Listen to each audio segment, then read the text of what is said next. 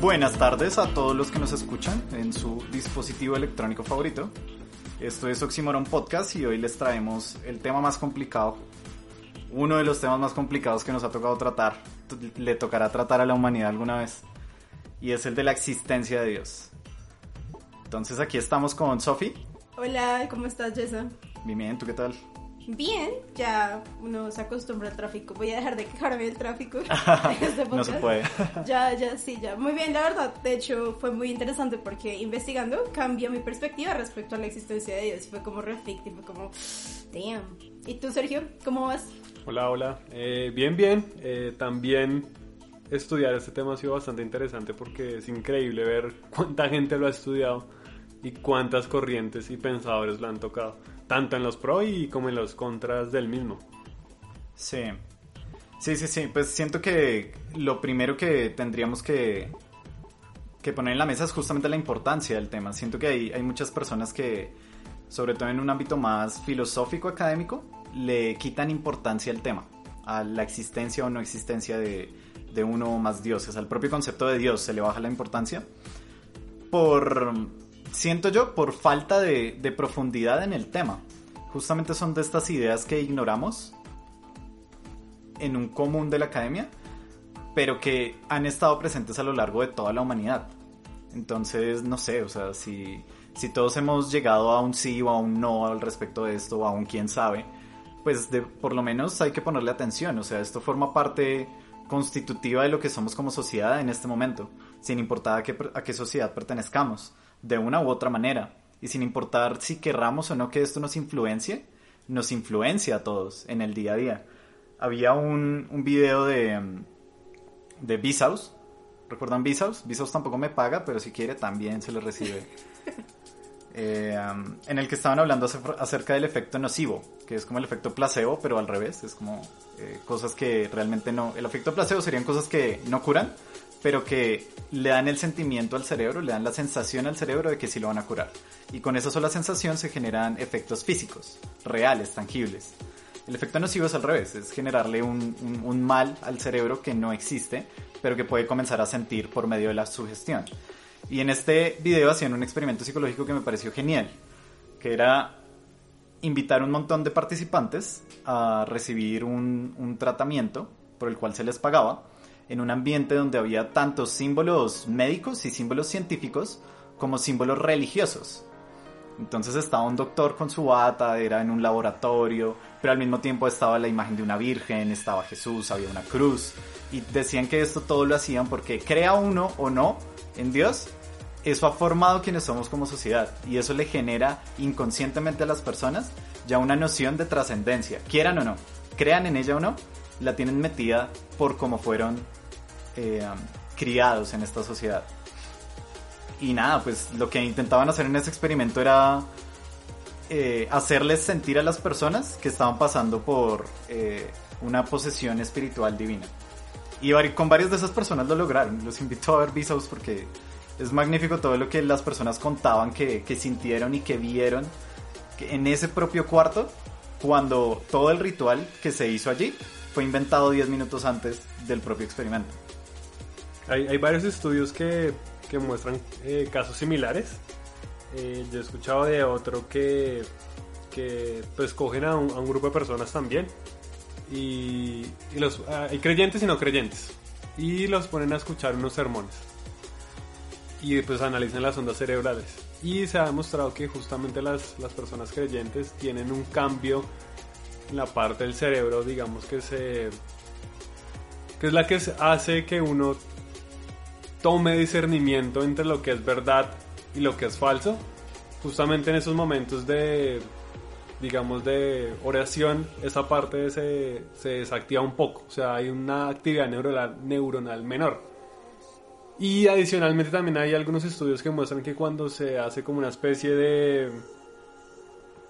como que se, se entregan una especie de campos magnéticos en determinadas zonas del cerebro, de la orientación, hace que las personas pierdan esa sensación de orientación, o sea, esa sensación de espacio, y los hace sentirse como fuera de su cuerpo, que podría explicar también lo que es como sentirse con el uno o, salirse de sus, de sus eh, ataduras físicas. Digamos que son, hay muchos ejemplos de científicos, estudios científicos que demuestran también cómo en el, el cerebro y las ondas cerebrales y la, ondas cerebrales no, sino la actividad neurológica cambian determinados puntos específicos cuando hay un acto, digamos, de fe como tal. Uy, yo, eso me recuerda a una conversación que tuve con mi tío. Mi tío estudió eh, teología en la Universidad del Benito de España. Eso no es importante en este momento, pero me acuerdo que, o sea, hablé de algo similar con él en algún momento y él hablaba de que, pues, cuando se rezaba, cuando se hacía oración, pues justamente el cerebro comenzaba a generar unas ondas alfa que solamente se generaban en ese momento como de meditación profunda. Y cuando él me dijo eso, yo le dije, pues sí, pero de hecho a ese estado también se puede llegar a través de la meditación, justamente, no solamente como desde la oración o desde una cuestión de fe como tal, de fe religiosa o de fe que tenga una particular como mm, relación con la creencia de un ser del llamado Dios, por decirlo así, sino que pues desde la meditación también se puede llegar a ese estado. Y, o sea, investigando de hecho fue muy interesante porque vi como muchas cosas y de nuevo regresé como encontré un artículo similar al argumento que estaba dando yo en el podcast anterior respecto a las drogas. Hay muchas cosas que lo, que lo hacen llegar a uno a ese estado en el que uno siente que uno está como, entre comillas, teniendo una experiencia divina, ¿sí? Sí. Y es, es una cuestión muy loca. Aún así, pues, eh, digamos que volviendo a los argumentos de por qué hemos siempre pensado que Dios existe, sí está ese argumento de el consenso universal, ¿no? El consenso universal de que, pues, independientemente de en donde se desarrolle la humanidad, siempre terminamos llegando a la misma conclusión de que existe un ser superior, ¿cierto? Entonces, ese es como uno de los argumentos y yo también estoy muy de acuerdo en que eso hace que tenga mucho sentido pensar en la idea de Dios, ¿no? Como, realidad, eh, existe, no existe, importa que exista en este punto de la historia. Entonces, es bien complicado, ¿no? Yo creo que ya es, es bastante introducción. ¿Qué podríamos decir de los argumentos a favor? Y con eso que tú dices, uno de los argumentos más clásicos eh, es que justamente que usted crea o no crea en Dios, pero usted tiene el concepto. Entonces, si hay un concepto de algo, quiere decir que es un, digamos, un ser necesario, digamos. Entonces, que por lo tanto puede existir. Pero el contraargumento de eso es que, que algo o sea, que, que, algo sea, o sea, que algo sea necesario no implica que exista, ¿sí me entiendes? O sea, aunque parece que la religión es necesaria, entre comillas, la religión no, la, digamos, la creencia a algo es necesaria, eso no implica que sea, que exista, eso también es clásico. Sí, que el eh, concepto de Dios exista no significa que exista. Necesariamente, pues sí, o sea, que, que parezca que es un ser necesario no implica su existencia. Sí. Mm, pues ese es parecido, si no estoy mal, al argumento ontológico, ¿no? Que um, lo que dice es que si nosotros tenemos el pensamiento de, de un ser que es perfecto, ¿sí? nosotros podemos, podemos imaginarlo, ¿no? Podemos imaginar un ser que es perfecto. ¿Cómo podemos imaginar ese ser que es perfecto? ¿Qué sería más perfecto? ¿Que existiera solo en el pensamiento o que existiera realmente? Que existiera con todos sus atributos físicos lo que llega San Anselmo, creo que era el que formulaba este argumento, era pues que es más perfecto el ser que sí existe. Y por ende debería existir este ser, porque si no, no sería el ser más perfecto, y tenemos la idea del ser más perfecto. Y ya, el man se, se la fumaba durísimo. Ese fue uno de los argumentos más confusos que yo encontré, porque es que tengo la sensación también de que no sé, el Dios que estamos discutiendo, y eso es bueno dejarlo en claro, que fue como lo que yo más vi, como en común de todos los argumentos, el Dios del que estamos hablando en este momento es el Dios omnipotente, omnipresente, omnisciente, bueno y que es un ser. Ese es el Dios que tanto se afirma como se intenta contraargumentar siempre, normalmente, como en la mayor parte de los argumentos, según lo que yo vi, no sé si están de acuerdo con eso, muchachos. Porque... O sea, en el mundo hay un montón de religiones monoteístas y teístas. Eh, perdón, monoteístas y politeístas. De las cuales, eh, como yo he mencionado ya varias veces, islamismo y cristianismo son de las que más tienen y ambas son monoteístas y en ambas el dios de esas dos religiones es omnipresente, omnisciente y omnipotente. Omnipotente. Y hay argumentos que implican que estos tres no pueden convivir juntas por algunas razones, que no sé si es lo que tú quieres a continuación Sí. tocar. Pues no, es que todos los argumentos, por lo menos hasta donde yo vi, o sea, por lo menos no sé, el 90% de los argumentos que yo encontré en contra, de hecho intentaban ir en contra de ese concepto en particular, o sea, era como si estuvieran, pues es normal que estén sesgados por la, no sé, la visión cristiana de Dios o la visión judío-cristiana de Dios porque es la que más, pues está como popular en Occidente, ¿no? Pero igual fue muy curioso, me pareció re curioso que todos intentaran como contrarrestar esa versión de Dios en particular y lo mismo con los argumentos a favor. Pues digamos, eh, uno de los argumentos más populares que yo encontré era el de la complejidad del universo, ¿no? Como el universo es tan complejo que, o sea, por lógica tiene que haber algún creador inteligente, ¿no? Pero pues este también tiene una contraposición que dice que pues si el universo es complejo, el ser que lo crea por de por sí también tiene que ser complejo, ¿no? Entonces, de- desde esa perspectiva también tiene que haber un previo creador que haya creado ese ser complejo que creó el universo complejo. Entonces, ahí terminamos en una paradoja y eso, entre comillas, digamos que contrarresta el argumento de alguna manera, ¿no? Sí. Sí, eso es, ese, ese argumento también se planteaba con, con la metáfora de un reloj, de encontrar un reloj en, en un espacio, ¿no? Entonces, supongamos que alguien va caminando por en medio del bosque y se encuentra un reloj. Y cuando lo toma, pues el reloj tiene una estructura tan específica, tan planeada, tan, tan rigurosa, que claramente se ve que fue algo manufacturado. Eso no creció de la naturaleza. El hecho de que fuese exactamente un reloj como tenía que serlo, hace ver que ese reloj tuvo un relojero que lo creó. ¿sí? Y luego cogen este argumento y lo extrapolan a la existencia del ser humano, como somos seres supremamente complejos y, y bueno, ya en, la, en, el formato más novedoso de este argumento entonces lo traen a, a colación con, con descubrimientos físicos que tenemos hoy en día, como, como ok, si, si cambiamos un poquito cualquiera de las constantes del universo, el ser humano ya no podría existir. Ni nada de la vida que conocemos podría existir. Con, con variar una milésima cualquiera de las constantes que tenemos en el universo. Que por cierto, esas constantes no sabemos de dónde vienen, ¿no? O sea, no, no hay una explicación de por qué son esas constantes sino otras. Entonces casi que pareciera que el mundo está afinado para que exista la vida. Esa es como la, la, esa es la digievolución de ese argumento. Es como la, la versión 2.0 que ya entra a jugar con, con, la física moderna y que dice que no la contradice, ¿no? Porque al comienzo esto era un argumento más creacionista, era decir, como no, pues cómo va a existir por puro azar, porque en el momento en el cual se planteó, pues no estaba el darwinismo tan impuesto y no se entendía muy bien cuál era el mecanismo por el cual las especies llegaban al perfeccionamiento que vemos hoy en día, bueno, que aparentemente vemos hoy en día en varias de ellas.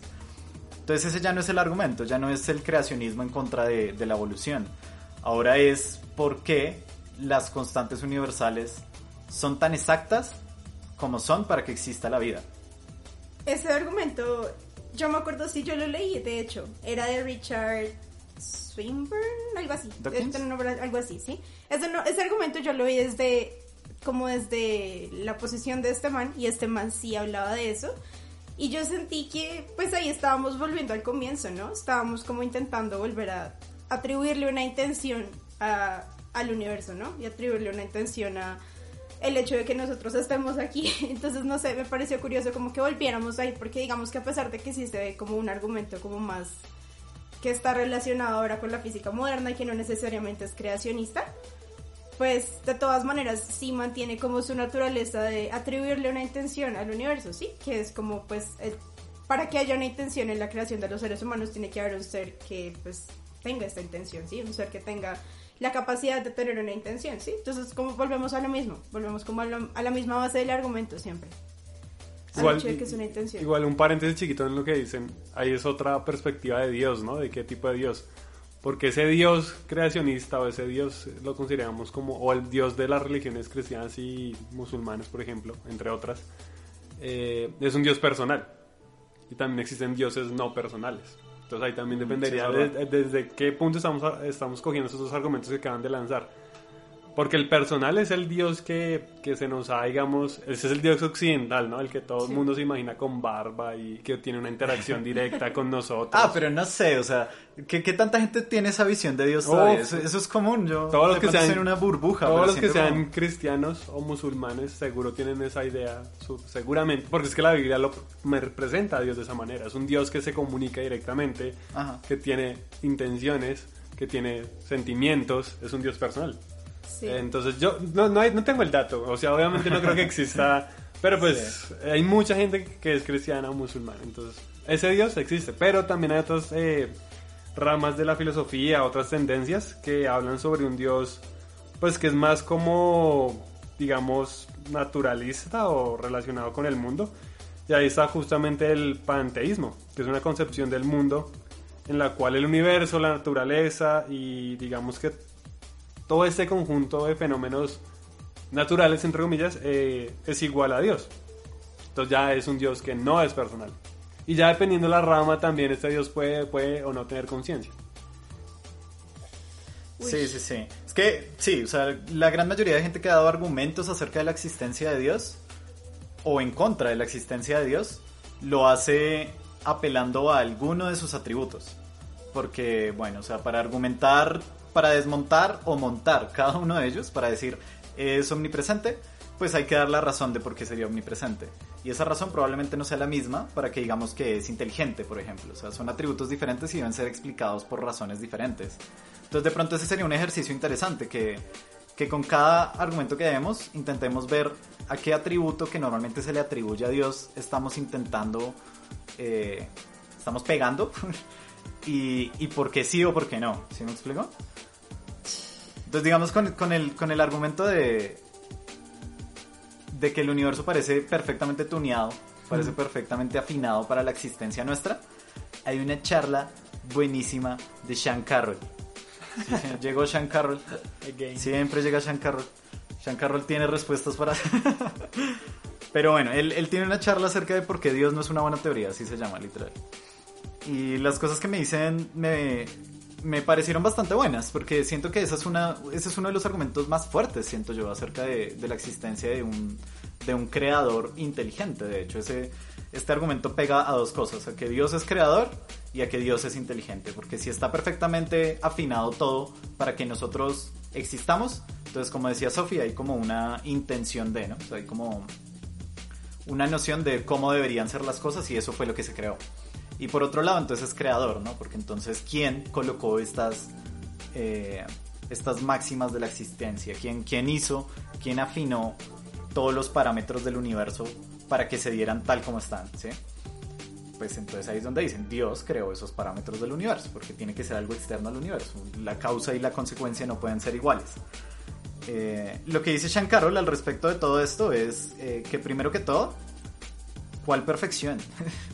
¿De dónde sacamos que todo esto está perfectamente afinado?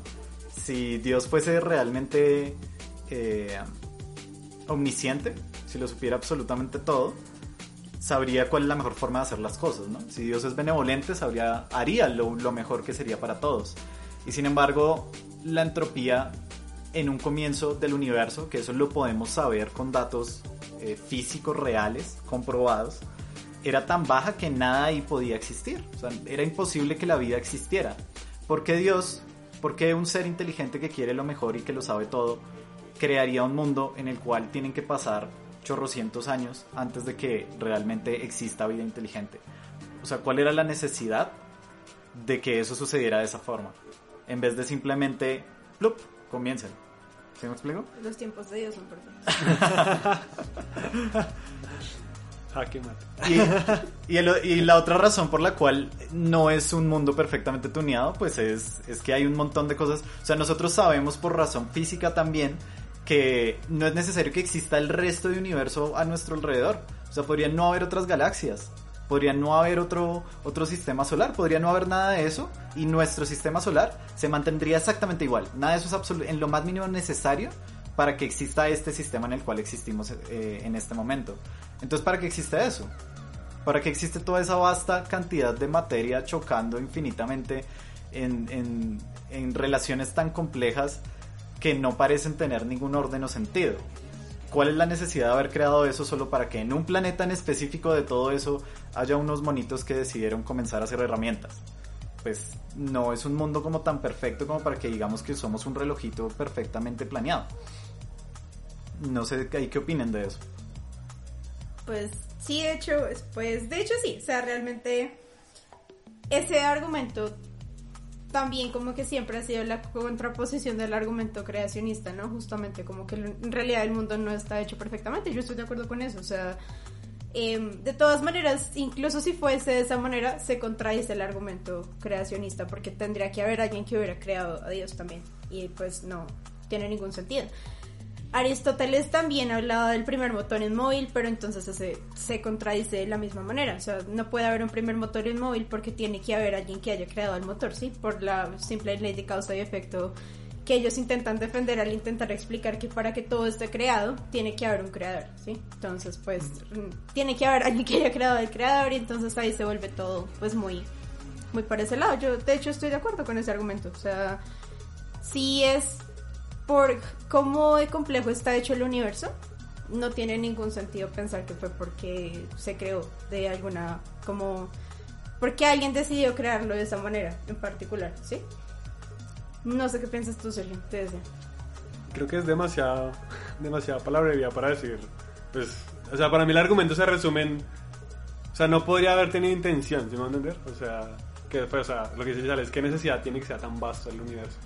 O sea, ¿qué necesidad incluso, incluso, que es otro argumento encontrar, qué necesidad inclusive hubo de crear el universo? O sea, si ya soy perfecto y soy omnipresente y tengo todo, o sea, ¿yo por qué actuaría? ¿Por qué crearía un universo? Entonces digamos que el argumento está chévere, pero yo lo resumo entonces qué necesidad ni siquiera hay de crearlo, ¿no? Eh, o sea, lo, lo, lo, lo resumo, lo, simplifico. ¿Qué necesidad tenía un dios de, de hacerlo? Hay un argumento re chévere que a mí me gustó. Pues es, es de un... Ya, ya no me recuerdo, creo que es es un historiador, un caricaturista, es, es alguien muy común, güey. O sea, no es. Es un filósofo o un actor. sí, sí, sí. Esos dos. Creo que es caricaturista. Scott Adams, yo también sí, sí, es, es muy chévere porque él dice, es como algo así como que como que realmente Dios estaba ahí y pues así caricaturizando el argumento también Dios estaba ahí y dijo como o sea yo entiendo todo sé todo ¿qué pasaría si yo no estuviera? Entonces se mató, se suicidó. Y, así se creó el universo, güey.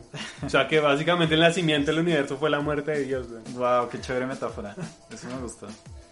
Sí, pues de hecho sí, él argumentaba un poquito que el hecho de que fuera omnipotente, omnipresente y omnisciente, pues, o sea, haría que el man realmente, o sea, un ser sensible, un ser perfecto, no es sensible y no tiene, como que ese argumento lo dicen muchas personas desde muchas corrientes, incluso el mismo hinduismo también lo dice. En una corriente que se llama Shankihya, algo así. no estoy muy segura, pero e, es un argumento viejo. Y pues dice que un ser inmutable no puede nacer un universo inmutable, sencillamente eso no tiene lógica.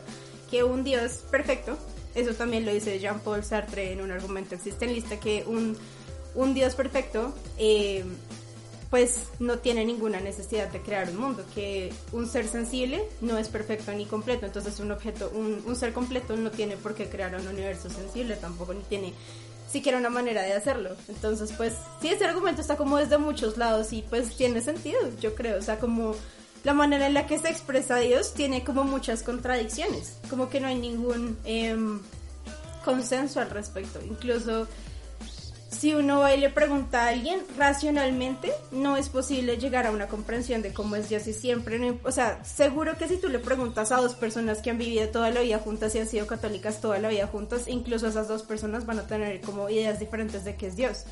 Y a lo que quiero llegar con esto es a que, pues, un dato curioso es que la Biblia en realidad nunca intenta, o sea, incluso la Biblia nunca intenta explicar o racionalizar o argumentar por qué Dios existe. Dentro de la Biblia, por ejemplo, ya se asume que Dios existe, ¿sí?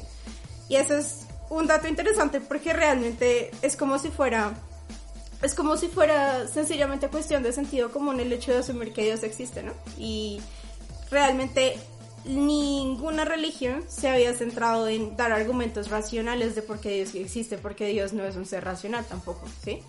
Y es bueno, sí, digamos que quiero traer eso a la mesa. Ajá, porque sí. quiero argumentar al respecto un poquito después, pero sí, realmente como que racionalmente no es posible comprender a Dios. Eso es lo que quiero decir. Mira, mira que esa fue, esa ha sido una gran lucha interna, digo, lucha en el buen sentido de la palabra, no en el malo, de, de la doctrina cristiana y católica. Cuando Santo Tomás llegó a, a- llegó como realmente a desarrollar estudios acerca de Dios, sí estaba una noción muy impuesta de que Dios no podía ser conocido por medio de la razón, porque Dios trasciende la razón, la razón según ellos. Entonces, ¿cómo vamos a intentar entender con un mecanismo humano ilimitado algo que es no humano e ilimitado? Eso, eso es un pensamiento agnóstico. O sea, actualmente esa rama se podría ver como el agnosticismo. Es llegar a la comprensión de Dios no se puede a través de la razón. Que me la parte, continúe. Pero no necesariamente, porque ellos sí decían que había cosas superiores a la razón, o sea, la, la fe era superior a la razón. Sí, no, por eso digo que el agnosticismo eh, dice que a través de la razón es imposible llegar a Dios. Sí. Bueno, sí, puede ser. Sí, a través de la fe sí. O sea, justamente la ontología y los, y los Santo Tomás de Aquino se llevaba por ahí. No, de, de hecho no, o sea, el, el trabajo que hizo, San- que hizo Tomás de Aquino, lo que, lo que el man hizo y por la razón por la cual eh, fue un quiebre tan grande en ese momento, es porque él, él no comió cuentos. o sea, él dijo como no, o sea, Dios se tiene que poder llegar con la razón. Y su primer forma intuitiva de llegar a esa conclusión es que Dios nos provió, de- nos prove, nos proveyó, nos, nos dio razón. Dios nos dio razón. Y como Dios nos dio razón, nos la dio para que la usemos.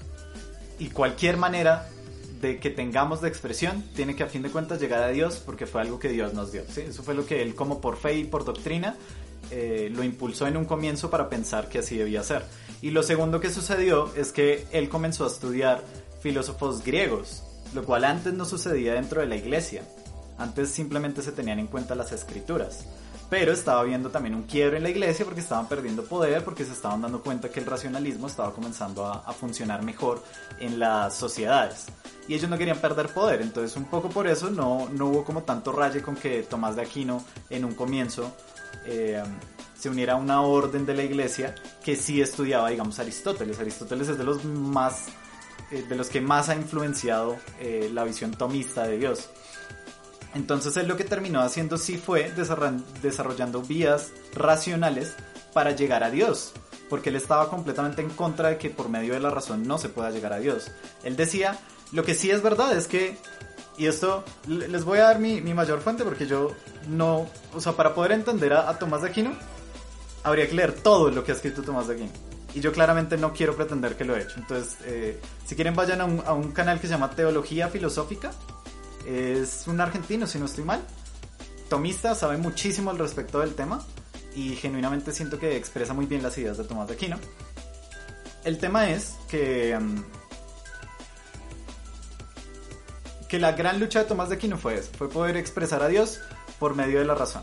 Sin embargo, es verdad que incluso Tomás de Aquino decía que algunas de las cosas de Dios no eran demostrables con la razón, sino solo por medio de la fe y por medio de, de la revelación por de la Biblia, ¿sí? Como eh, el nacimiento por medio de una virgen, o, o la, la- la muerte y resurrección de Cristo. Esas son cosas que no se puede explicar con la razón, sino solo se puede explicar con la fe y la revelación por medio de las escrituras.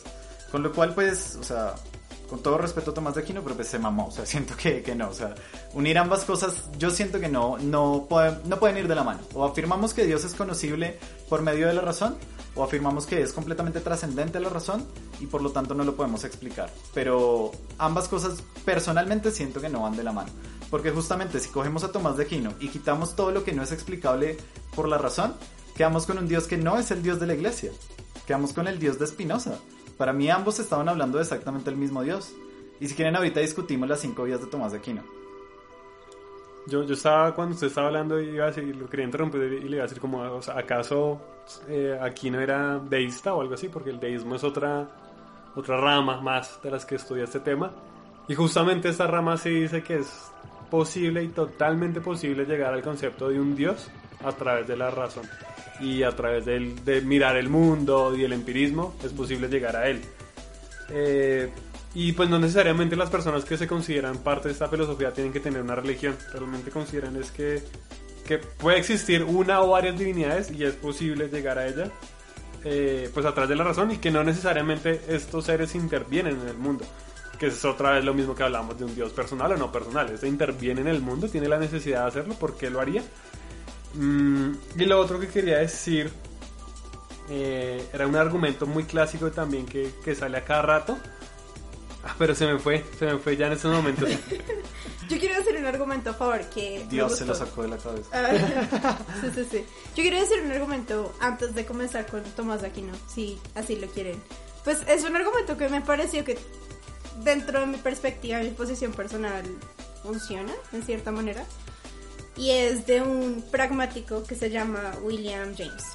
Y él dice simplemente que como es, tan como es pragmático, el hecho de que la creencia de Dios le funcione a la gente, digámoslo así, y con funcionen me refiero a que, no sé, tengan una vida más tranquila, se conviertan en mejores personas, eh, la sociedad funcione de cierta u otra manera, ¿sí?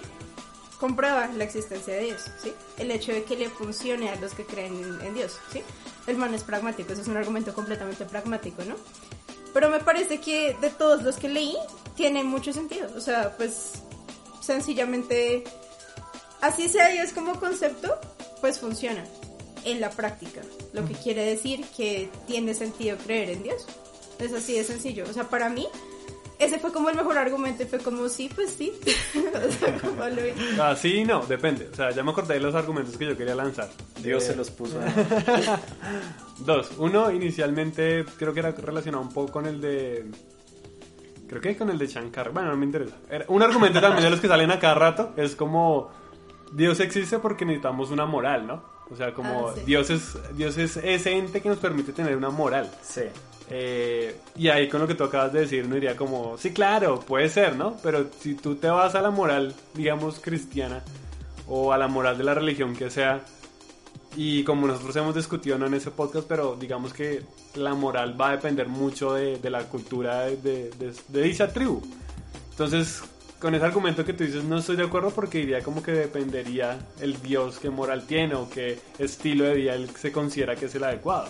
Entonces, digamos que si en la sociedad nos basamos en la moralidad de Dios para definir si el aborto puede ser legal o no legal, sería contraproducente para la sociedad, desde mi punto de vista. Claro. Eh, o cualquier otro tema así que sea muy de vida y muerte y eso, pues va a ser contra- contraproducente con respecto a que Dios es moral. Entonces, digamos, hay argumentos en que dicen como, si Dios, digamos que es personal, si llega a tener moralidad, no necesariamente tiene que ser una moral- moralidad humana, puede ser algo superior a lo que nosotros concebimos como moral. Y pues en ese, en ese orden de ideas nosotros no entenderíamos cuál es la moral de Dios.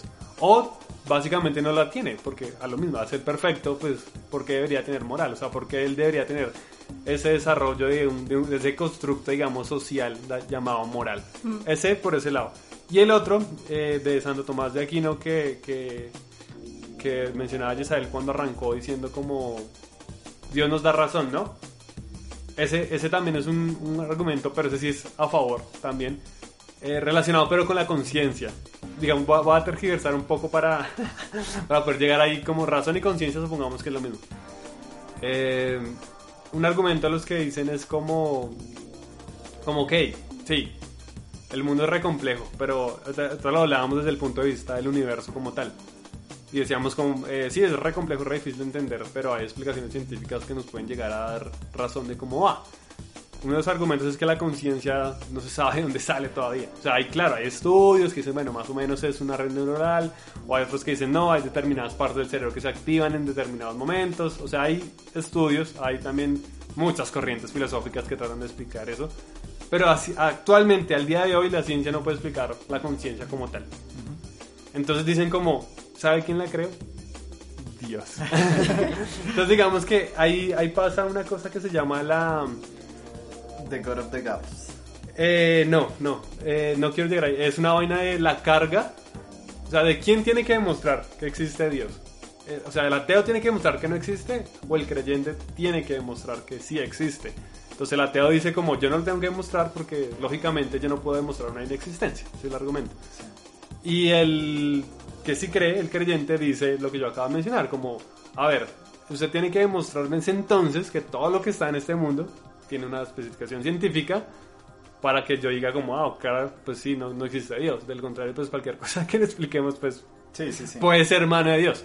Y, y literalmente puede ser, o sea, es que no hay explicación científica actual. Pero es que yo me pongo a pensar en lo que hablábamos de la vez pasada de, de las explicaciones de niños y las explicaciones en el podcast pasado, ¿no? Entonces yo digo como, pues sí, en su momento no había explicación para los rayos, güey, y pues era un dios. En ese momento no había explicación para la conciencia. ¿Será que sí podemos decir que entonces fijo es Dios? Oh, yo me sentiría como re... oh, pero es que los rayos también pasó. Eso también pasó con los rayos, güey. No sé. Sí, sí, sí. No, y de, de lo que está hablando es eso, es, es el Dios que se esconde en los agujeros del conocimiento humano.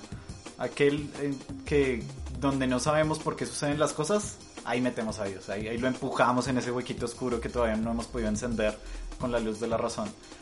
Y creo que esas de esas las versiones, esa, esa es la versión de Dios que menos me gusta. O sea, es como, si me van a dar argumentos de Dios, no me den el Dios que se esconde en los agujeros de nuestra razón.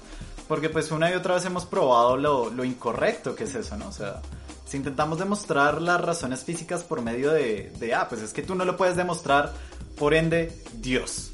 Pues no es muy fuerte que decir. Eso se ha desmontado con, con el creacionismo, se ha desmontado con, bueno, pues la, la idea de la mente y, y, la conciencia, sí, es verdad, todavía no sabemos qué es. Pero sí, o sea, eh, no es inverosímil pensar que vamos a llegar en, a un punto en el cual tengamos el suficiente entendimiento del universo como para poder explicarlo. Como ya ha pasado con muchas otras cosas, ¿no? Y, ese es el otro argumento. Lo que nosotros decíamos la vez pasada con repasando la historia del dios occidental, ese es el otro argumento de, de también de por qué no existe, digamos. Porque ya se ha demostrado con otras religiones que pues era simplemente una creencia basada en intentar explicar actos. O sea, digamos que ese es otro argumento. Ya lo hemos visto en nuestra historia. Hemos tenido miles de religiones que actualmente no son ciertas. ¿Por qué no asumiríamos hoy en día que las actuales, las contemporáneas, sí lo son? Si tal vez en unos cuantos años van a desaparecer. Eh, hay una frase que... Esas frases para armar controversia. Eh, entonces, un historiador que se llama Stephen Roberts eh, dice una frase así como que él sostiene que tú y yo somos ateos. Eh, la única diferencia es que yo creo en un Dios menos que, que usted, ¿sí me va a entender? Eh, y cuando usted entiende el motivo de por qué usted rechaza a los otros dioses posibles, pues digamos a los egipcios, a los de Grecia, pues usted, yo, o sea, cuando usted entienda por qué rechaza a esos, usted entenderá por qué yo rechazo al suyo. Haciendo referencia en que, pues, culturalmente simplemente estamos avanzando, ¿no? Pues así lo interpreto yo. Sí, sí, sí. Yo, bueno, digamos que respecto a, a esos que ustedes están mencionando, ahí como, no sé, digamos que un argumento en contra de la existencia de Dios que se basa en una analogía de la navaja de Okami, pues, o sea, lo único que esta analogía quiere llegar a, a decir es que bajo igualdad de condiciones la solución más sencilla es la más probable. O sea, a este punto ya ni siquiera, pues como hay necesidad de imaginar algo que de lo que no tenemos suficientes pruebas, ¿sí? Como lo más sencillo, entender que la naturaleza funciona con determinadas reglas es lo más probable en este caso, en vez de imaginar a un dios, ¿sí? O sea, como que y no hay ninguna necesidad teniendo en cuenta de que en este momento tenemos los recursos necesarios como conciencia para poder explicar muchas cosas en el universo y que todavía estamos justamente en el camino de encontrar más de cosas que no conocemos aún, por ejemplo, la mente, la conciencia pues no hay necesidad ya de que exista una versión de Dios. Pero si uno lo piensa desde la perspectiva pragmática nuevamente, porque a mí ese argumento fue de hecho como el que más me hizo sentido de todos, pues a pesar de que no haya necesidad de creer en un Dios, funciona, ¿sí? Entonces yo digamos que podría contrarrestar ese argumento en contra con el argumento a favor de que sí tiene algún tipo de utilidad creer en Dios, dependiendo, dependiendo de cuál sea el caso, ¿no?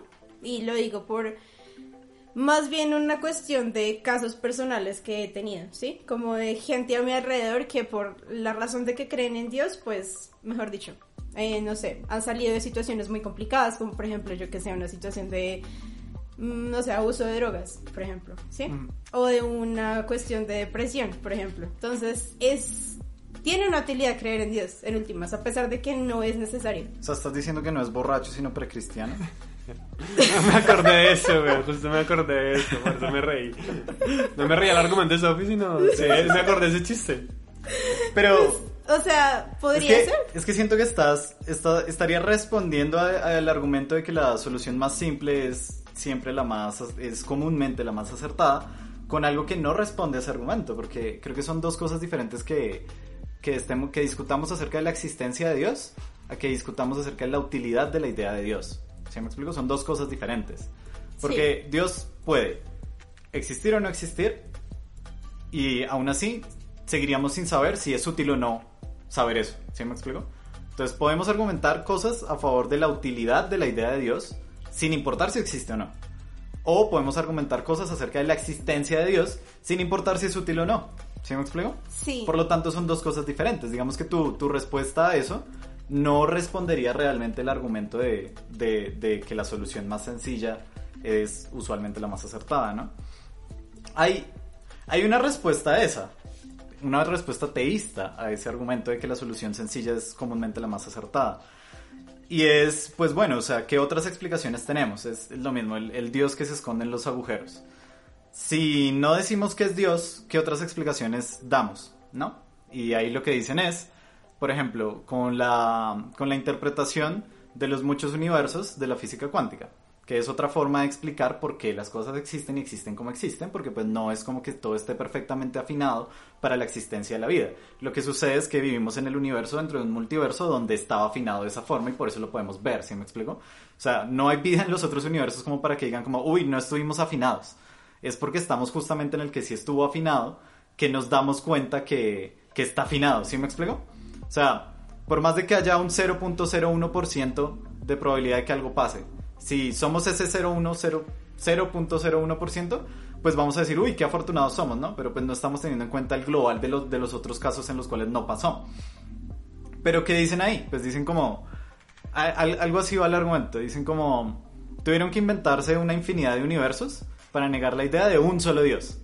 ¿Sí me explico? Como argumentando que es más sencillo llenar ese vacío con un solo argumento que sería Dios, a llenarlo con mil universos o una infinidad de universos. O sea, tuvieron que complejizar la existencia para quitar la existencia de Dios.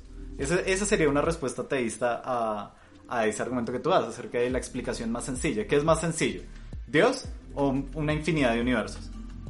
Sí, y justamente eh, uno de los argumentos también en contra es que eso de que no puede ser omnipresente, omnisciente y, y digamos, con, concibir el libre albedrío, ¿no? Eh, porque dicen lo siguiente, o sea, si Dios es omnisciente, se supone que sabe absolutamente todo, ¿no? O sea, presente, pasado, futuro. Entonces, ¿dónde queda el libre albedrío? Porque si Dios lo sabe, es como que ya está escrito. O sea, el libre albedrío como tal no existe porque ya está escrito y Dios lo conoce. Eh, entonces, por lo tanto, pues ese Dios omnisciente no podría existir. al menos siendo omnisciente no podría hacerlo. Pero ahorita con los multiversos, yo cuando escuchaba ese argumento, yo decía como es posible que ese Dios esté presente en cada posible multiverso y por lo tanto sea posible que entienda cada eh, camino del libre albedrío que podría existir. Pero a mí es lo mismo, se complejizó tanto ese Dios que está presente, en, pues no, se complejizó, o sea, digamos que simplemente se puede resumir como que está presente en cada posibilidad alterna de universo o multiverso. O sea, me hizo recordar eso el argumento de Isabel cuando le metimos el, el, tema de física cuántica. Pero sí, o sea, el argumento en contra básicamente es ese, que no es compatible la omnisciencia con el libre albedrío.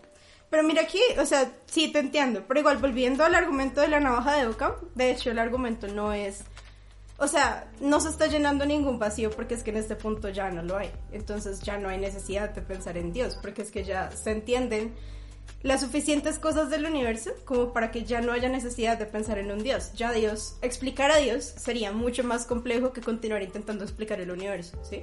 Porque ya tenemos pues bastantes bases para explicar un montón de vainas, ¿sí? Entonces ahí yo siento que aplicaría si estuviéramos hablando hace, no sé, 200 años tal vez, tal vez. Pero a este punto, yo creo que, eh, de hecho, el argumento de la, navaja, de la sí tiene mucho sentido. O sea, ya no hay necesidad de pensar en un Dios para explicar al mundo, ¿sí? Porque ya tenemos otras herramientas para hacerlo. Mm, y explicar a un Dios sería más complicado, justamente porque no tenemos cómo hacerlo. Ya, ya, ya, listo, listo, me la pillo. Pero yo, yo estoy en desacuerdo, o sea, yo siento que entendemos una gran parte de cosas del universo, estoy, estoy de acuerdo con eso, pero no las entendemos todas, ¿no? Y por eso es que todavía hay gente que alega por el, por el Dios de que se esconden los agujeros, porque mientras haya agujeros, tenemos donde meter a Dios, tenemos, tenemos cómo esconderlo ahí y decir que es su mano divina la que creó las cosas, ¿no? Entonces, digamos, eh, las constantes del universo. ¿Por qué están tan bien, tan supuestamente bien afinadas? Porque si moviéramos un poquito esas constantes, no existiría nada, nada, no. Lo es una milésima, o sea, todo está tan perfectamente af- afinado para que exista la vida que, que no puede tener el más mínimo cambio, ¿no? Y ahí esconden a Dios, ahí dicen como, por ende, Dios, ¿sí? Claro, sí, pero Entonces, igual. hay cosas que todavía no entendemos. No Sí. podemos alegar que ya sabemos todo como Total. para que no quepa Dios en los agujeros. Sigue, sigue pudiéndose meter a Dios en los agujeros, ¿sí? Entonces, eh, por esa parte no, no creo. O sea, no, no, no creo como que ya conozcamos lo suficiente para que Dios no quepa. Creo que, creo que si lo quieren meter, lo van a meter todavía. Pero si lo quieren, que haya necesidad, no. Eso es, ese es como el punto al que yo quiero llegar. Que necesidad no hay. Que Mm. se quiera hacer y se puede hacer, pues se puede, porque justamente no, los, no lo... No, no conocemos todo el universo, pero ya no hay necesidad de hacerlo a este punto. Sí. O Es, sea- lo que, es lo que... Es como mi argumento principal. Sí, sí, sí, pero o sea, el tema es, tenemos que desde la razón intentar buscar una forma de explicar por qué esas constantes del universo son, ¿sí? Porque no lo sabemos, no lo sabemos ahorita, o sea, no sabemos por qué son esas y no otras.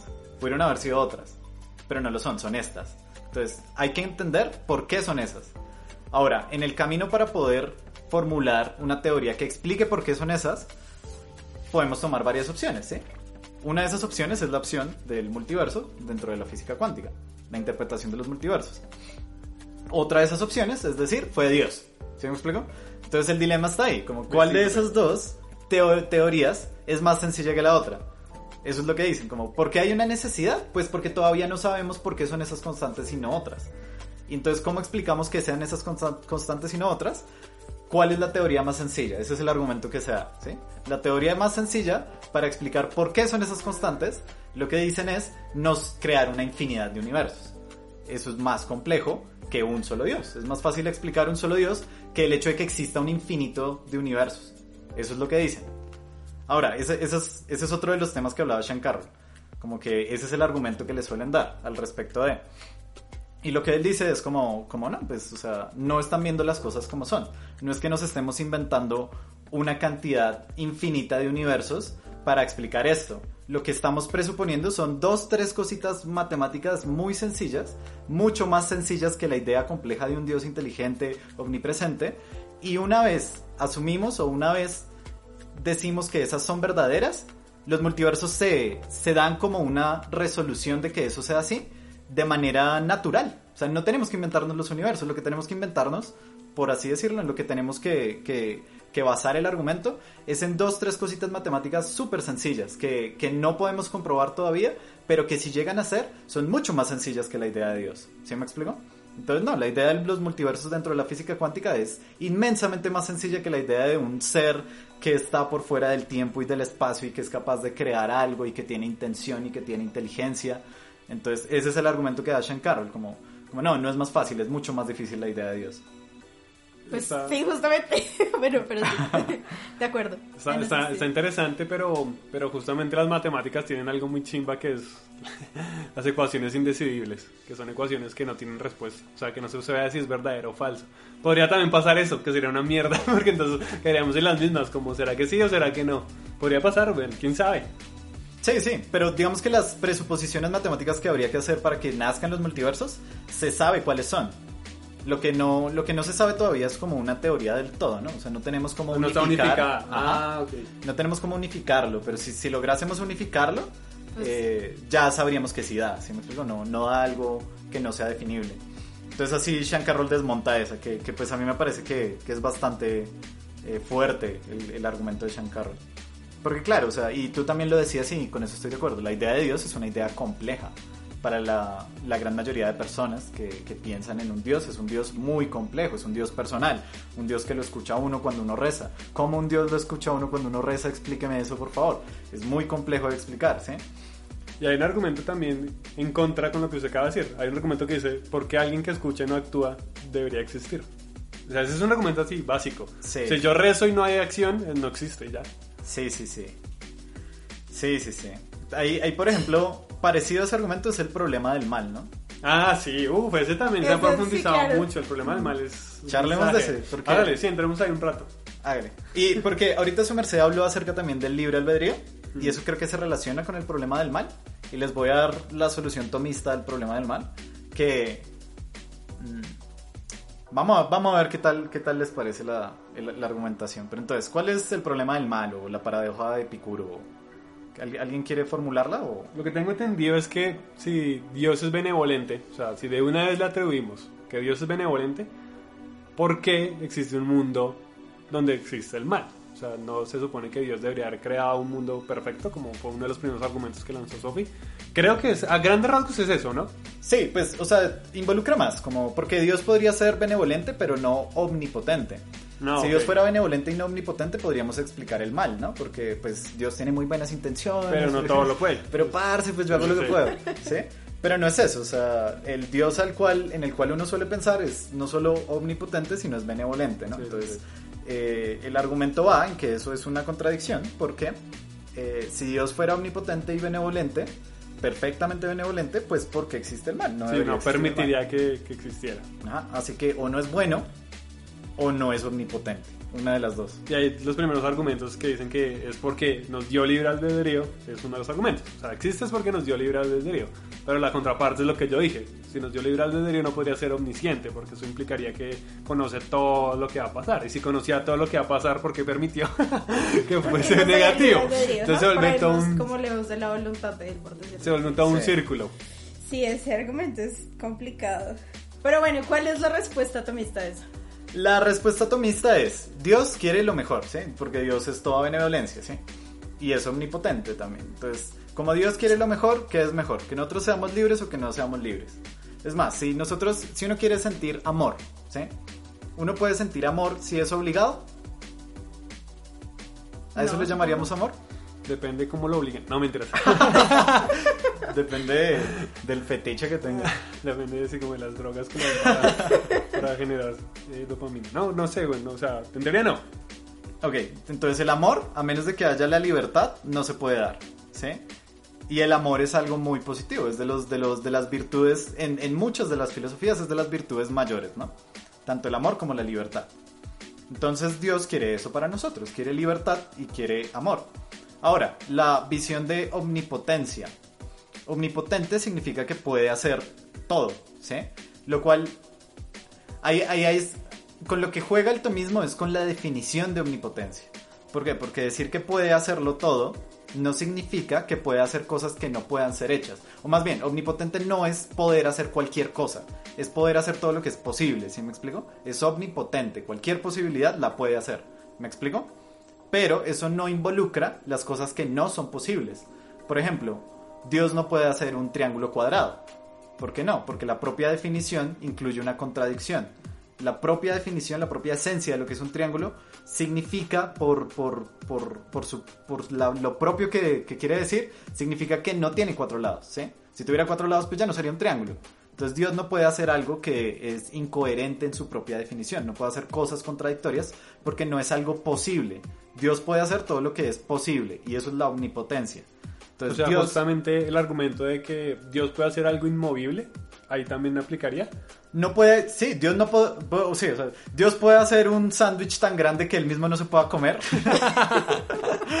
Porque así intentan demostrar que no es omnipotente, ¿no? Porque sí, o, no puede hacer el sándwich o no se lo puede comer, entonces los chingamos. Pues no, pues el mismo lo que dice es que Dios puede hacer cualquier cosa que sea posible. ¿Sí me explico? Eso es omnipotencia. Sí, sí, exacto. O sea, no es tan omnipotente que puede romper esa regla que se acaba de decir. Exacto, no. Eso es lo que dice el tomismo. No es un Dios que, que cualquier cosa, por absurda que sea, lo pueda hacer. No. Omnipotente significa que toda posibilidad la puede hacer. Pero la cosa que no es una posibilidad, como las contradicciones, no las puede hacer. Eh, entonces, la respuesta del tomismo es que Dios nos dio libre al- albedrío. ¿Por qué? Porque es lo mejor. Es, es- es como el bien superior que nos podría dar, porque nos hizo imagen y semejanza de Él, etc. Y como nos dio libre albedrío, no podría al mismo tiempo darnos libre albedrío y controlar nuestras acciones, ¿verdad? Porque eso sería una contradicción. La propia noción de libre albedrío significa que uno tiene libertad de decisión. Y si decimos que nos dio libre albedrío, pero al mismo tiempo controla lo que hacemos, entonces no nos dio libre albedrío. Entonces, para que Dios hiciera el bien mayor, que es darnos libre albedrío, tiene que ser, tiene que renunciar Él a poder controlar los sucesos.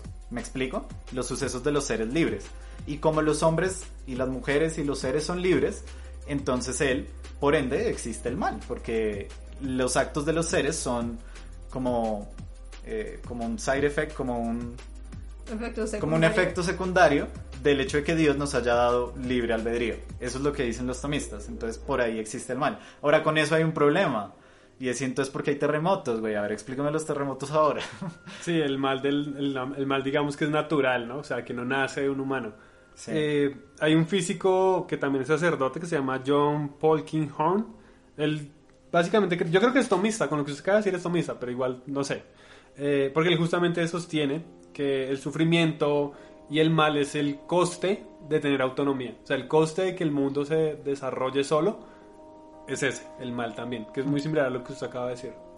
No, pues sí, de hecho, eh, tiene sentido. O sea, yo no digo que no tenga sentido. Igual no entendería yo porque de todas maneras Dios habría... O sea, incluso eso sí explica por qué existe el mal en el mundo, pero no explica por qué querría Dios crear seres. O sea, como quiere crear seres para que sientan amor y para que sientan sufrimiento y como cuál es el objetivo final de eso. O sea, si en principio no existían porque trajeron un pocotón de gente al mundo a sufrir, pero bueno, eso solo es algo que pensé. O sea, realmente sí siento que igual tiene sentido. O sea, el argumento tomista para explicar por qué existe el mal, pues tiene sentido. O sea, eso no se contradice.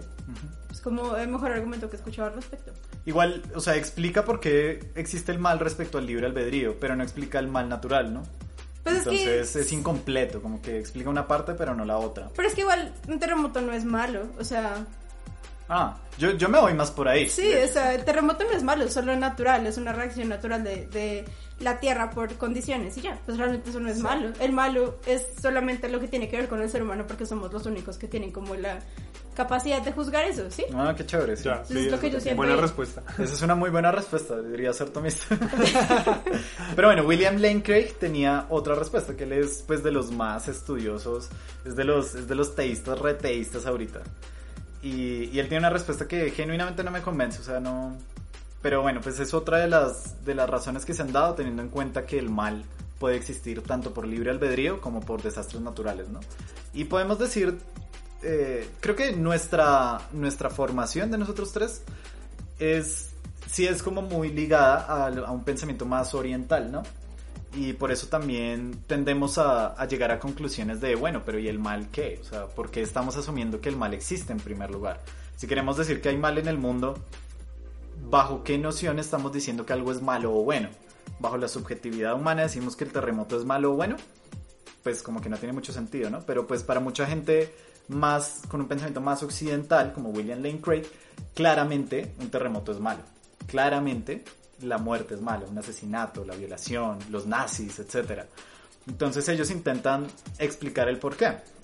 Y lo que dice él es que, eh, que nosotros somos seres limitados. Nosotros no podemos irnos a pensar como, no, pues ¿por qué lo hará Dios? Pues no, o sea, nosotros vivimos una experiencia tan chiquita dentro del plan divino, por así decirlo, que si nos si, si alejáramos la cámara y fuésemos capaces de ver la historia entera, tal vez el hecho de que haya un mal aquí después se daba por un bien superior que nosotros no vamos a entender porque somos demasiado minúsculos y demasiado limitados como para poder saber Dios por qué lo hace.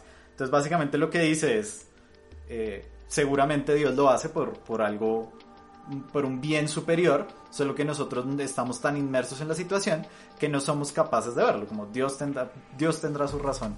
Ni Dios sabe cómo hace las cosas. Eso es lo que dice, pero de una manera más estudiada.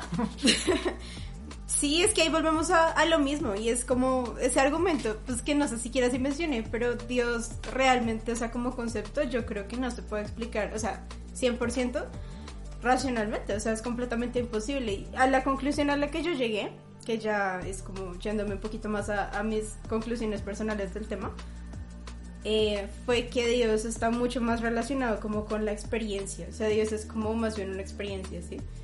¿Una experiencia religiosa? No, una experiencia en general. O sea, y lo digo porque estaba viendo yo unas, una, una, algo que pasó hace mucho tiempo en Grecia, ¿sí? Pues que habían unos cultos específicos para el dios Dio, Dionisio. ¿Cómo se llama el dios del vino? Se me olvidó su nombre. Sí, Dionisio. Dionisio, ¿sí? Ajá. Y para Demeter, que era la diosa del grano, y para Perséfone, que era la hija de Demeter. Entonces, esas eran como unas, eran unos rituales que se hacían en secreto. Y si se decía que pasaban esos rituales, había pena de muerte. Y pues lo que hacían era meterse en una cueva durante un tiempo. Y había un tipo que se llamaba Albert Hoffman que se puso a investigar al respecto de esos rituales, porque pues esos fueron como de los primeros rituales donde se definitivamente comenzó a incluir que era una experiencia sobrenatural y una experiencia de Dios en la tierra y sí, como entonces pues descubrió que lo que pues ellos durante ese ritual tomaban como una bebida a base de cebada y esa bebida a base de cebada utilizaba una cebada que estaba muy muy mal de, o sea, estaba podrida, ¿sí? Tenía un hongo que se llama el cornezuelo entonces, perdón, era, era base de centeno. Y ese hongo tenía como unas propiedades muy similares al LSD. Entonces, pues, resultaba que lo que pasaba y las experiencias religiosas que esa gente tenía dentro de esa cueva, eran pues simplemente un efecto de la Meras farras Sí, era una locura, pero entonces eh, cosas muy similares ocurren desde entonces y como y la gente relaciona mucho las experiencias que tiene en su vida em, pues como con la existencia de Dios. Yo le he preguntado de nuevo a mi tío y él sí me habla mucho de que Dios es una experiencia personal y que Dios es que yo no lo voy a comprender hasta que yo no lo sienta, ¿sí? Y contra eso no tengo ningún, o sea, es imposible dar un argumento en contra de eso porque es completamente subjetivo, ¿no? Entonces, para mí, Dios, o sea, como definición y como concepto y como la, la, existencia de Dios solo se podría llegar a explicar bajo la experiencia, ¿sí? Entonces, Dios es, para mí es una experiencia. Sí, Y, pues, eh, el problema con eso es que a pesar de que Dios pues es como un concepto subjetivo, teniendo en cuenta lo que acabo de decir, sí tiene consecuencias muy objetivas, ¿no? O sea, como que el hecho de pensar si existe o no, pues tiene consecuencias muy objetivas y las ha tenido siempre, ¿no? Porque entonces está como la imposición de la creencia, está pues, no sé, como las peleas, los conflictos morales, como lo estaba diciendo Sergio también. Entonces ahí, ahí está como la cuestión, ¿no? Pero mi definición de Dios, o sea, y la única forma en la que yo puedo decir como si Dios existe es bajo eso, o sea, bajo la premisa de que Dios es una experiencia subjetiva, ¿sí? Y eh, eso era lo que quería decir ahí. O sea, en tu conclusión, ¿tú crees en Dios o no crees en Dios? yo soy agnóstica. O sea, yo no creo que yo pueda comprobar que no existe. Pero, o sea, yo, digamos, mi perspectiva de Dios sería la perspectiva de Dios que nadie puede refutar. O sea, ninguno de los argumentos que nosotros dijimos puede refutar al Dios de Spinoza, ¿sí? ¿Por qué? Porque el Dios de Spinoza simplemente es llamarle a Dios a eso que nosotros conocemos, ¿sí? A eso que em, hace que las leyes de la naturaleza funcionen de alguna forma, ¿no? Y ese Dios no se puede refutar. O sea, nosotros le estamos diciendo Dios a eso que es comprobable. Entonces, no hay manera de refutar eso. Entonces, yo podría decir que yo creo en ese Dios pero si me están hablando del Dios que nosotros hemos estado intentando argumentar durante la reunión, pues yo soy agnóstica, o sea, yo no puedo comprobar que no existe, pero pues no, no lo reconozco tampoco, ¿sí? Mm. Hay, Richard Dawkins, que, es uno de los ateos reateos, em, y bueno, pues él también es biólogo, etcétera. No estoy diciendo que lo único que a lo que se dedica en su vida es ser ateo. Se sienta todos los días a, pensar en lo mucho que no cree en Dios. Eh, pero bueno, pues parte, parte de, de, lo que él dice cuando le preguntan, a él le han criticado mucho cuando responde a esa pregunta, como usted cree en Dios o no cree en Dios, porque bueno, yo acabo de decir que él es un ateo rateo, pero él en diferentes momentos de su vida ha dado una respuesta u otra. Entonces a veces dice como soy ateo reateo, así lo dice, reateo y tal. Y en otros momentos en cambio dice yo soy agnóstico. Y una vez lo confrontaron y le dijeron como, bueno, parce, ¿usted qué es? ¿Es ateo o es, agnóstico? O sea, defínase porque varias veces ha dicho una cosa o la otra. Y me, me, gustó mucho su respuesta porque dijo como, pues es que depende de quién pregunte, o sea, depende de la carga con la cual venga esa pregunta, yo puedo responder una cosa u otra. En términos, si, si con quien estoy hablando lo que me está preguntando es si creo en el Dios con barba que me escucha rezar y ve cuando voy al baño, pues, pues no creo en eso. Entonces sería ateo, eso no existe. Pero claro, o sea, si estamos yendo como muy a la especificidad de si soy capaz de, de comprobar completamente que no existe un, un, ser que sea omnipresente o omnisciente y omnipotente, pues no, o sea, no habría forma de comprobarlo, no, que es lo que tú dices, o sea, es ininteligible el poder saber si eso es o no es. Por lo tanto, pues sería agnóstico, pero por razones prácticas, pues yo digo que soy ateo porque por lo general dentro de casi cualquier contexto, esa es la respuesta que, que más expresa lo que, lo, lo, que, lo que pienso. Pero ya si, si me ponen a, explicar el por qué, pues sí, soy agnóstico. Si me lo preguntan a mí personalmente, y creo que él también lo decía, pues yo también soy agnóstico respecto a los unicornios. O soy agnóstico respecto a, a las hadas, ¿no? Pues, o sea, quién sabe, de pronto existen. Hay, hay, hay, partes de las selvas que no hemos explorado, o sea, ¿por qué no puede haber un unicornio ahí? Pero pues decir eso a decir como no, pues no creo que existan, y es muy improbable que existan, pues es prácticamente aseverar que soy ateo, ¿no? Entonces, yo, yo me adhiero a esa visión, o sea, siento que si me lo preguntan directamente y, y con cierta carga teísta, pues yo diría, yo diría que soy ateo. Pero si me lo preguntan ya como, como, como si puedo demostrar al 100% la no existencia de Dios, pues de por sí no es una pregunta muy válida, siento yo. Entonces pues diría que igual que no puedo demostrar la no existencia de un unicornio, pues no. Sería agnóstico en ese caso. Sergio, cuéntenos usted. yo también soy, yo soy una mezcla de, corrientes, o sea, yo no, no me catalogo en ninguna de las que hemos escuchado hoy. Yo soy una mezcla, o sea, yo. Lástima que el tiempo no nos dio, porque evidentemente podríamos haber tocado más sobre Spinoza y irnos un poco más hacia Oriente, porque yo también siento igual que el podcast pasado, esto fue un. Si existe o no existe el dios occidental. Eh, pero desde mi punto de vista, yo sería más como. Como esta rama que se le llama. ¿Panteísmo? Sí, yo creo que me iría por el panteísmo. Eh, porque justamente considero que no, el panteísmo no, sino el pandeísmo, con D, que es, que es un hijo, es una combinación del panteísmo y el deísmo. Creen el pan como fuerza máxima de la existencia. El rollo de 200. Eh, yo creo que es como... O sea, primero que todo, no creo que Dios sea un Dios personal, o sea, que es parte de lo que dijo Yesal, o sea, no considero que Dios sea personal. Sí. Tengo muchas dudas si Dios interactúa o no interactúa con el, con el con la sociedad, digamos, yo me en, que no, o sea, yo diría no interactúa, pero no diría que...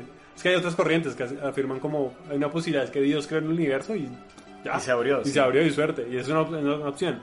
Pues no sé hasta qué punto puede ser así. Pero lo que yo siento y considero es que sí creo en el, en el Dios, también muy similar al que ustedes acaban de mencionar, en el Dios que al cual se puede llegar a través de la razón y el cual es el componente o la sustancia que compone todo lo que nos rodea, ¿no? Eh, ese sería el Dios en el que yo creo también, o sea, como un Dios que, pues, o sea, que está sobre la moral, sobre los sentimientos, sobre las emociones, sobre todo ese tipo de cosas. O sea, con sobre se refiere a por encima de, como que no, no recae en esas cosas mundanas. Exacto. Mm. Sí, yo creo que, que, vamos a necesitar un capítulo para hablar acerca de la visión de, de esta noción que no es Dios, porque pues sí, o sea, Spinoza le dio el nombre de Dios por una lucha política más que nada. Y Tomás de Aquino, si me lo preguntan, llegó a la misma conclusión de Spinoza con un par de diferencias chiquitas, pero era la, es, el, es el mismo ser, excepto con una diferencia y es que le adjudicaba inteligencia, lo cual de hecho Spinoza critica mucho. Pero también sería chévere llegar por esa vía, o sea, llegar por la vía tomista a la conclusión de, de esto que no es Dios, pero que existe y trasciende, por así decirlo. O no trasciende. Creo que sería un, un, una, idea que tenemos que expandir en un capítulo entero. Eh, yo lo llamaría el de la existencia, pero ya, ya veremos si se da. Sí, yo estoy de acuerdo, yo creo que aguanto sacar la tercera parte de esto, pero más enfocada a Oriente y a Espinosa. Pues me parece que es como por ahí. Sí, estoy de acuerdo. Vamos por esa. O sea, ya, ya creo que hablamos acerca de argumentos del dios de Occidente nuevamente. Tenemos una fijación cultural que no nos podemos sacar. No, y también yo sí creo que tiene que ver porque, o sea, yo me puse a investigar un poco después de la pregunta que me hice en el podcast pasado sobre si Dios también estaba en Oriente, como si había una representación de Dios en Oriente. Dios, Dios, ¿sí? Sí. Pero no, yo creo que realmente no. O sea, si la hubo en algún momento, por ejemplo, con Confucio, fue una cuestión de no sé, traductores que decidieron adjudicarle la palabra Dios a alguna cosa que decía confusión. Y eso era un error de traducción, no era que ellos creyeran en un Dios como tal. O sea, pues igual no estoy 100% segura, pero tiendo más hacia ese lado. O sea, yo no creo que hablar de Dios en Oriente sea como hablar de Dios en Occidente. O sea, sería como más una charla respecto a a las religiones no teístas y a una versión de Dios más similar a la que nosotros tenemos. No, igual también podemos meter el hinduismo que tiene conceptos muy buenos sobre Dios. Sí, y es también, teísta. También sí, sí, sí. Sí, yo voy a decir lo mismo, porque pues el hinduismo es politeísta, pero...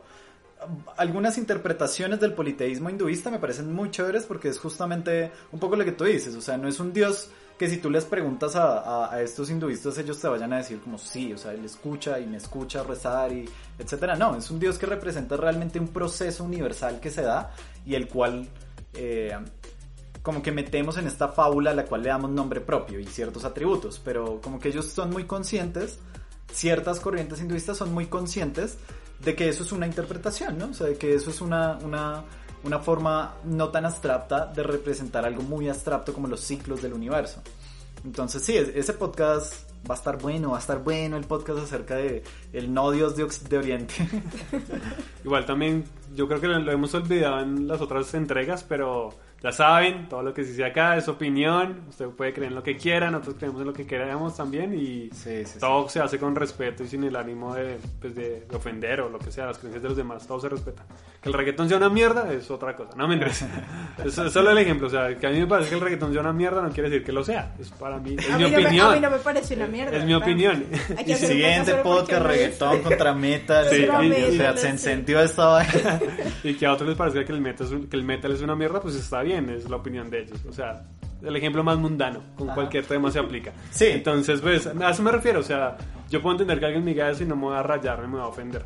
Entonces, pues, espero que también lo puedan tomar de esa manera todas nuestras opiniones, porque no, no son con el ánimo de, de criticar.